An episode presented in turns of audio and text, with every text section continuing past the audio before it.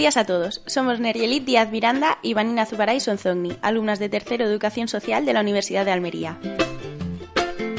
Para ello, contaremos con la colaboración de personas elegidas al azar, quienes compartirán con nosotros su punto de vista sobre dicho colectivo. Por otro lado, aportaremos noticias referentes al tema, donde veremos que se trata a dicho colectivo bajo dos vertientes. Por una parte, de forma banal y por otra, de forma solidaria. Asimismo, daremos unos cuantos consejos sobre cómo podemos tratar con las personas sin techo. En primer lugar, mi compañera Vanina nos ofrecerá una breve explicación de lo que significa ser una persona sin techo. Hola, buenos días, yo soy Vanina. Ok, una persona sin techo es aquella persona, menor o adulto, de cualquier sexo que carece de un lugar permanente para residir, viéndose obligada a vivir en la intemperie. Esta situación suele verse desencadenada por una ruptura brusca y traumática de sus lausos familiares, sociales y laborales. No obstante, existen muchas variables que pueden desembocar en, en esta situación. A lo largo de la historia hemos observado que se han empleado numerosos términos para referirnos a las personas sin techo, desde mendigo, vagabundo, carrillero, transeúnte e indigente, términos que pueden llegar, según nosotras, a estigmatizar aún más el colectivo, además de perjudicar gravemente a su autoestima. Por otra parte, Dichos conceptos fomentan los estereotipos que se tienen sobre las personas sin techo.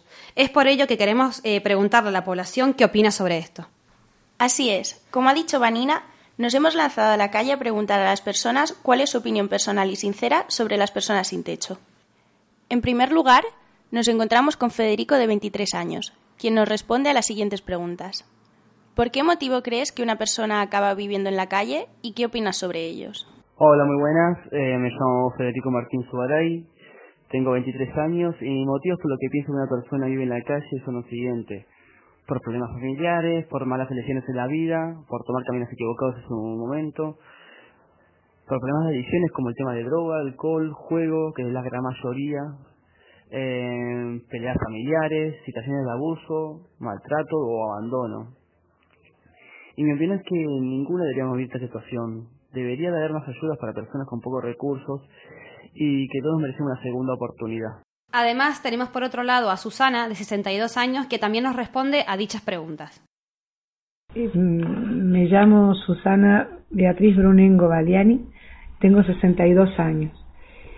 Y yo creo que una persona termina viviendo en la calle porque la situación económica y social ha llegado a un punto que no le queda otra solución y opino que estas personas están desesperadas y a la espera de una ayuda que les vuelva a hacer sentir otra vez seres humanos.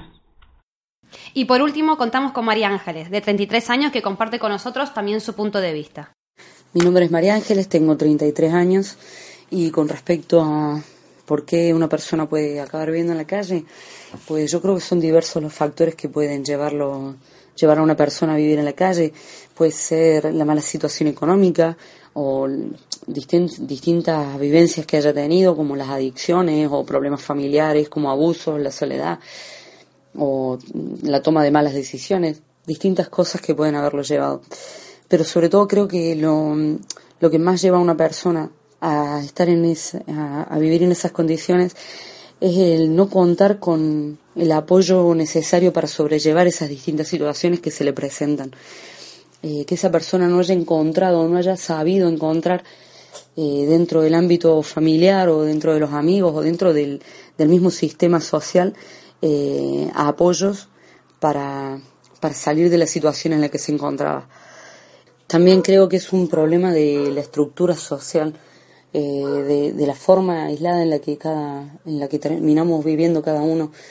Por lo tanto, considero que es responsabilidad de todos el poder trabajar de una forma u otra, ya sea apoyando una organización, un programa o, o lo que fuere para poder eh, ayudar a estas personas a, a, sentirse bien y a salir de la situación en la que se encuentran, porque cada uno tendrá una situación eh, personal diferente y, y bueno, hacerles resurgir de, de ese problema que tienen para poder llevar una vida normal.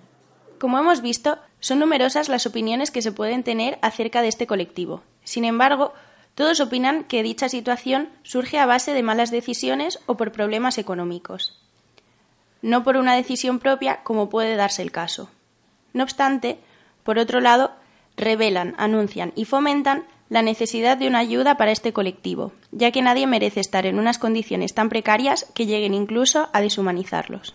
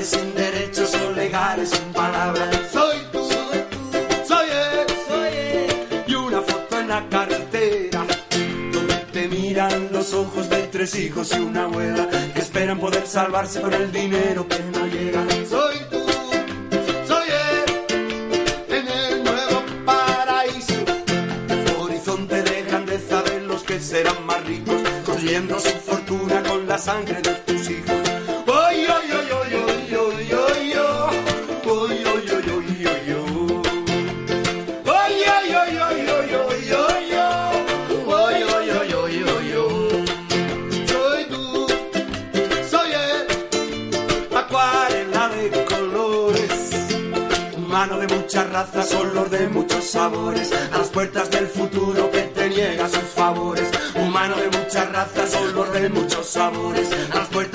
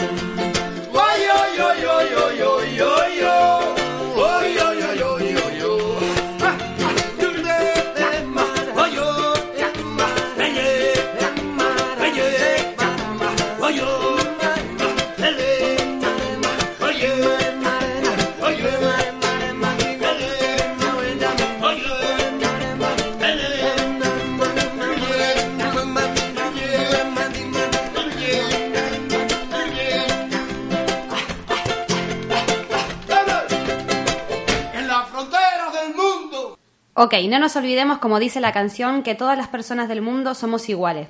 Solidaricémonos y promulguemos la empatía y la simpatía. Y ya adentrándonos con las noticias curiosas, sabemos que son numerosos los medios de comunicación que hablan de las personas sin techo sin valorar sus puntos de vista. No obstante, encontramos a personas como Lagardère, el periodista de los pobres, quien decidió, tras tener una vida solucionada, ser un sin techo por decisión propia pudiendo así exponer el punto de vista real de este colectivo, siendo una bisagra que muestra desde los ojos de alguien que procede del sistema la realidad de las personas que el propio sistema excluye, denunciando así la brecha de dos mundos que discurren en paralelo en el mismo país.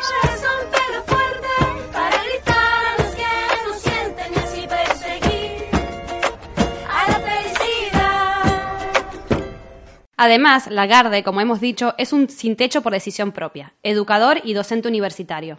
Lo dejó todo para vivir como un sin techo y narrar desde la propia calle lo que le sucede a estas personas. Todo su empeño consiste en ponerle rostro a la pobreza, también en mostrar los detalles a los que nadie llega. Cada vez que se encuentra con una red wifi eh, libre, aprovecha para subir y narrar dónde duerme, dónde comen y cómo discurren el día a día de los que viven en la calle.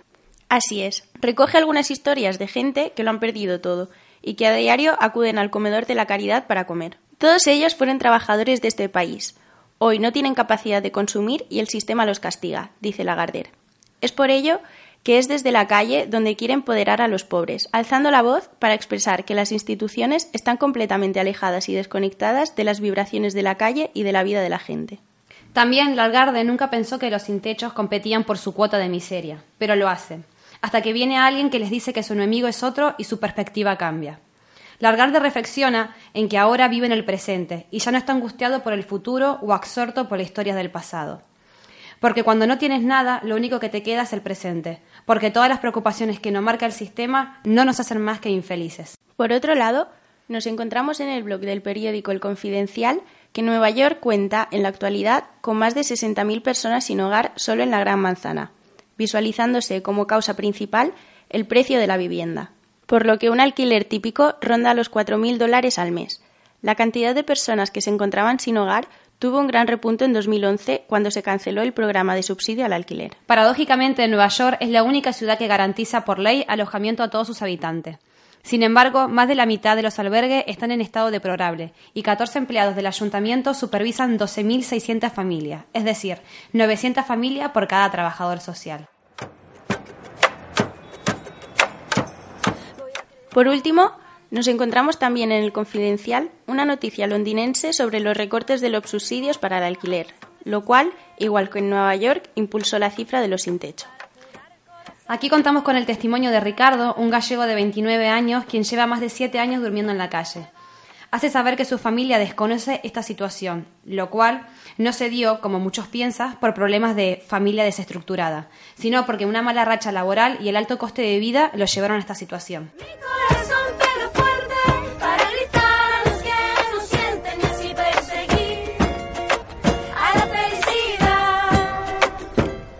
Eso en cuanto a noticias destacadas. Por otro lado, queríamos compartir con vosotros unos cuantos consejos sobre el trato con las personas sin techo. En primer lugar, si te planteas la duda de si a las personas sin techo hay que darles dinero, recomendamos que no lo hagas, ya que recibir pequeñas aportaciones económicas no les hará salir de su situación de precariedad. Por el contrario, conversa con ellos aunque solo sea cinco minutos, y en caso de querer colaborar económicamente, Hazlo desde donaciones a entidades especializadas o trabajando de voluntario en estas. Además, si no sabes cómo actuar frente a una persona sin hogar, en primer lugar, mantén el contacto visual. Míralo a los ojos, reconócelo como una persona, diferencialo del mobiliario urbano. Recuerda que toda persona sin hogar está pasando por un proceso traumático y necesita tu apoyo. Entiéndelo, compréndelo, no lo juzgue. Después de mirarle, hazle compañía y como una compañera más, habla y conversa con ellos sobre temas banales. No tienen que ser necesariamente profundos. Si te encuentras en una situación donde una persona sin techo esté siendo atacada y no sabes cómo reaccionar, te facilitamos una serie de pasos. Ten una actitud alerta, una búsqueda activa y si tienes alguna sospecha de que una persona sin hogar está siendo atacada, no tengas miedo. Pregúntale directamente y deja claro que las experiencias de intolerancia no son aceptables. Apoya a la víctima. Si ha sufrido delitos de odio, escúchala y no rebajes importancia a su experiencia. Respeta la privacidad y confidencialidad de la información que te ha contado. Acepta las decisiones que haya tomado y acompáñala en el proceso, evitando las actitudes culpabilizadoras, ya que las personas sin hogar no son responsables del comportamiento de los agresores. Además, valora el riesgo y las precauciones necesarias. Si la víctima decide denunciar, es importante que la denuncia esté lo más detallada posible y que conste que podría tratarse de un delito de odio a porofobia. Aporofobia es el odio al pobre. Si no tienes recursos y quieres comparecer en el juicio, puedes personarse a través de la página web www.justiciagratuita.es.